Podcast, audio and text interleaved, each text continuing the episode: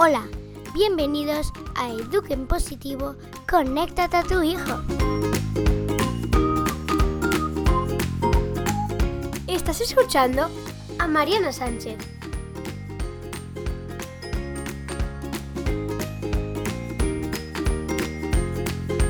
Hola, bienvenido a más un capítulo de Eduquen Positivo, conéctate a tu hijo. En este capítulo te voy a traer algo especial.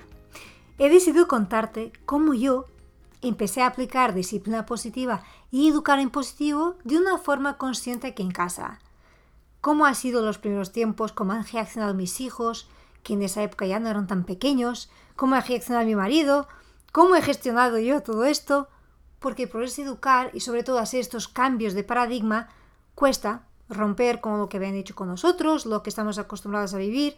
Y hay momentos en que nos sentimos solos, que pensamos que esto solo nos pasa a nosotros, que a lo mejor esta forma de enfocar la comunicación y el estar en familia, pues no es para mí, porque no llego, porque no consigo.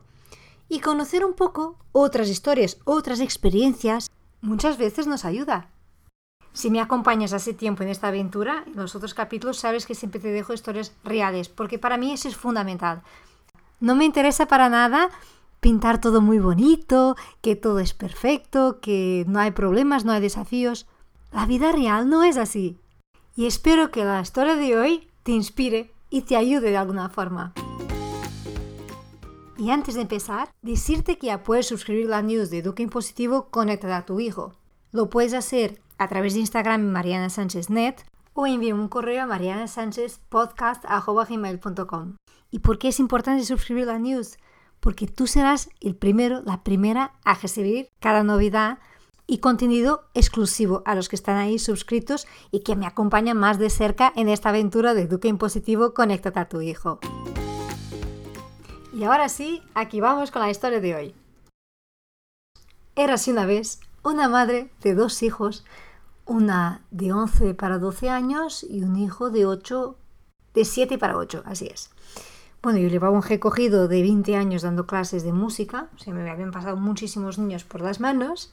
Y bueno, pues un viaje de maternidad ya de casi 12 años.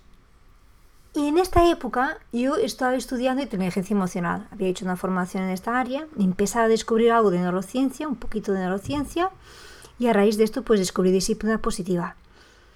Cuando he hecho mi primera certificación de disciplina positiva me quedé enamoradísima, porque ahí tenía todo, había como un sistema, un modelo, una metodología, lo que quieras llamar, que agrupaba diferentes áreas, pero de una forma muy organizada y muy bien consolidada. Bueno, disciplina positiva se apoya en la psicología adleriana y si quieres saber más, puedes escuchar el capítulo donde entrevista a Marisa Moya y que te explica muy bien dónde está fundamentado la disciplina positiva. Bien, el día que llegué a casa, después de la certificación, venía ilusionada, con unas ganas de poner en práctica todo. Y me acuerdo que me senté con mi marido en la terraza y nos quedamos como dos horas hablando. Fue como un curso intensivo, le di un curso express de disciplina positiva en dos horas. Los niños se habían acostado ya y al día siguiente yo estaba como, a ver, a ver, ¿cómo voy a poner esto en práctica? Y a cada situación con mis hijos, pues vio una oportunidad, ¿no? Aplica, aplica, Mariana. Al inicio, en muchas cosas me salía relativamente fácil. Y me acordaba que mi entrenadora, bueno, mi primera entrenadora me había dicho, tú llevas esto en tu ADN ya verás que todo te saldrá de una forma natural. Mm, en realidad no ha sido así tan fácil y de una forma tan natural. Ya me gustaría. Pero no. ¿Qué pasa? Tus hijos están acostumbrados a que tú funciones de determinada manera. Y cuando cambias, ellos también lo notan. Aparte de esto, yo siempre me gusta todo lo que voy estudiando e investigando, yo siempre comento con mis hijos. Y entonces ellos estaban muy conscientes de que yo estaba ahí metida en disciplina positiva. Y claro, cuando no me salía o cuando yo pues no conseguía aplicarlo, eran los primeros a decirme, mami, eh, ¿tú ahora mismo dónde has metido tu disciplina positiva? Y esto me generaba un... Además, yo que soy... Aún tengo que decir que aún sigo siendo un poco perfeccionista. Ya estoy muchísimo mejor, pero aún estoy ahí. Mm, quería hacerlo bien, quería conseguir ponerlo en forma, ¿no? Y estas críticas, pues me generaban un malestar, una frustración incluso, que decía, uff, vale, pues venga, no, no, no estoy consiguiendo, ¿no? Luego, aparte de los niños, tenía mi marido, que me sentía por eso quedar un poco más permisiva de que lo sería normal, me decía, oye, a lo mejor esto no funciona así tan bien, eso a lo mejor no es lo mejor para nuestra casa. Tenía mis amigos que también cuando estábamos con ellos y los niños se portaban mal o se estaban desafiando, me decía, va, vea, ¿cómo se hace esto a la luz de la disciplina positiva? O yo estaba presionada por todas partes.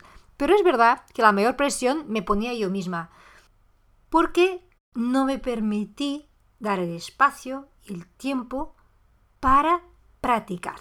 Yo siempre te digo que es fundamental entrenar que nuestro cerebro nos permite entrenar cualquier habilidad.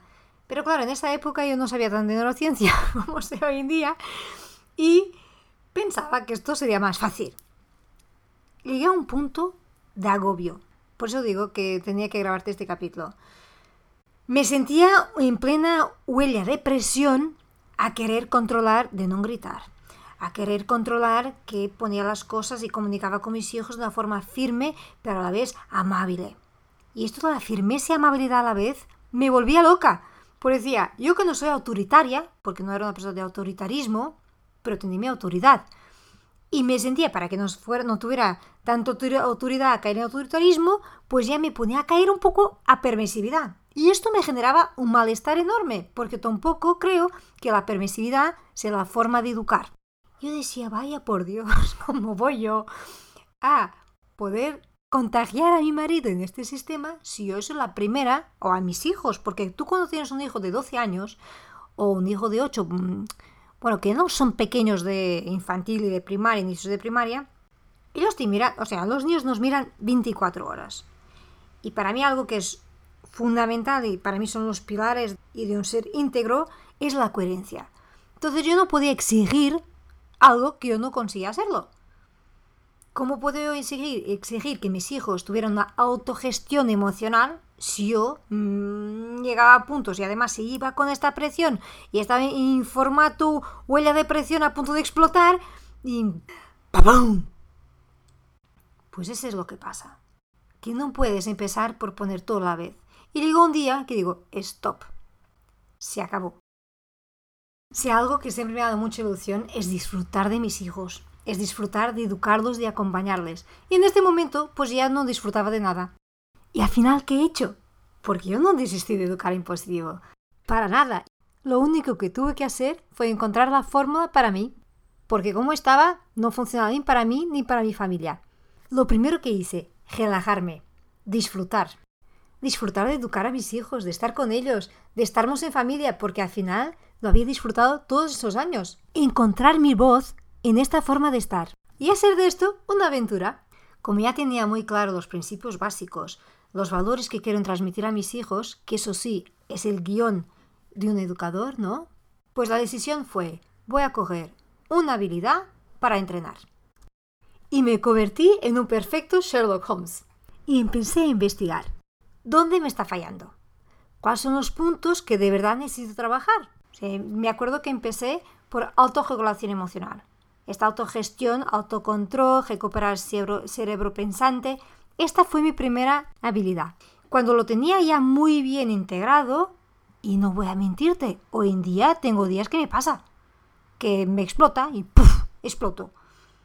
Y no pasa nada, porque hoy en día estoy tan confiante de todo ello, con tanta práctica ya exploto muchísimo menos, y sobre todo consigo recuperar y saber cómo actuar. Al final, esto es lo más importante, que vamos a pasar a ser máquinas. No, seremos humanos, pero reconocer y conocernos y saber actuar. Y luego enseñar a nuestros hijos estas habilidades. Y a partir de aquí, cuando tú ya consigues poner en práctica, aunque tengas un otro día que no te sale, ya estás en el punto que puedes exigir, no, pero ayudar al otro que consiga hacerlo también. Hay que ser más flexible con nosotros mismos y con nosotros con quien vivimos. Exigimos demasiado. Y esta exigencia, nuestro cerebro también sufre. Y al final entra un poco en sistema de alarma. y ya no consigue hacerlo. Entonces, relajémonos. Relajémonos porque al final, poco a poco, todo saldrá. Y acuérdate del poderoso sentido de humor. No te olvides. Si no sabes de qué estoy hablando, vete a escuchar el capítulo del poderoso sentido de humor. Y sobre todo, lo que te quiero dar es ánimo, ánimo para tirar adelante, porque educar en positivo sí es posible. Tener bien claro los principios, los valores que quieres pasar a tus hijos y poco a poco ir trabajando, trabajando en ti. Es un viaje largo, cuanto antes empieza, mejor. pero exige mucha paciencia, mucho amor, mucha dedicación, mucha ilusión y los resultados te puedo asegurar que valen la pena. Espera, que no puedo terminar sin darte una última sugerencia. Cuando algo te salga bien, date un ole. Celebra, porque damos tanta importancia a cuando, cuando las cosas no nos funcionan y cuando nos funcionan no le hacemos caso. Y hay que celebrar siempre, poner el foco ahí, y lo que también funciona, que nos hace sentir bien, orgullosas, orgullosos de lo que hemos hecho. Cuando conseguimos, pues, mm, morder la lengua y no dar la solución a tu hijo. O respirar y controlar. No tragar, ¿eh? Que tragar te va a traer otros problemas. Respirar y controlar. y bien, pues hola estos momentos y cuando pasa, que va a pasar muchas veces, ya te aviso, que no sale, que no ha ido justo como te gustaría, no pasa nada. Tú piensas, no me ha salido. Mañana lo vuelvo a intentar. Y ya está. Pero es un momento, no es que todo no te funcione, o es que nunca te funcione. No, no me ha funcionado, esta vez lo he intentado, mañana lo vuelvo a intentar y ya está. Y ahora tú, ¿qué tal llevas este viaje de educar en positivo ahí en casa? ¿Qué situaciones te estresan, te bloquean con tus hijos? ¿Te encuentras en etapa de entrenamiento o has tirado la toalla ya? Bueno, me encantaría saber cómo lo llevas. Si quieres, puedes compartir conmigo directo en Mariana Sánchez Podcast gmail.com o si estás por Instagram en Mariana Sánchez Net y me escribes por privado. O también, si te apetece, me puedes grabar un audio y enviar por Instagram directo. Ahora mucha gente me envía audios por Instagram directo. O si no estás por Instagram, me puedes enviar el audio por correo. Te contestaré de la misma forma. Si por casualidad tienes pendiente recibir una respuesta a algún correo, tengo muchos mensajes que aún no he conseguido contestar. Ahora con la bebé el tiempo va un poco más justo. Pero no te preocupes porque están ahí y los contestaré a todos. Y ahora, como ya es costumbre, te dejo más una mirada de niño. Mirada de niño. Hola, si tuvieras una varita mágica, ¿qué te gustaría cambiar en los adultos? Que pudiesen estar más rato con nosotros y que nos den más amor. Pues muchas gracias. De nada. Os podéis imaginar cómo es grabar estas miradas de niño, ¿verdad? Me quedo con mi corazón. Uf. Bueno, tenemos que aprovechar muy bien, papis y mamis, a disfrutar de nuestros pequeños y sobre todo que el mensaje de amor les llegue, les llegue a sus corazones. No importa si estamos muchos días, pocos días, cuando estamos, estamos. Y hasta aquí el programa de hoy. Acuérdate de suscribir la news, que tienes las sesiones online disponibles, no importa de dónde me escuches. Y gracias por las reseñas que me estás dejando en iTunes. De verdad, esto ayuda a que más gente encuentre el programa. Y a mí también me anima a seguir este viaje. Si te ha gustado este capítulo y te parece útil a otros padres, compártelo. Aquí estamos para llegar y ayudar al máximo de familias. En el próximo capítulo vamos a hablar de algo sustantivo básico en educar en positivo, que es empatía. Empatía para generar conexión, que es la base para educar en positivo. Pero no te cuento más. Gracias por estarles ahí. Nos vemos en el próximo capítulo. Un fuerte abrazo.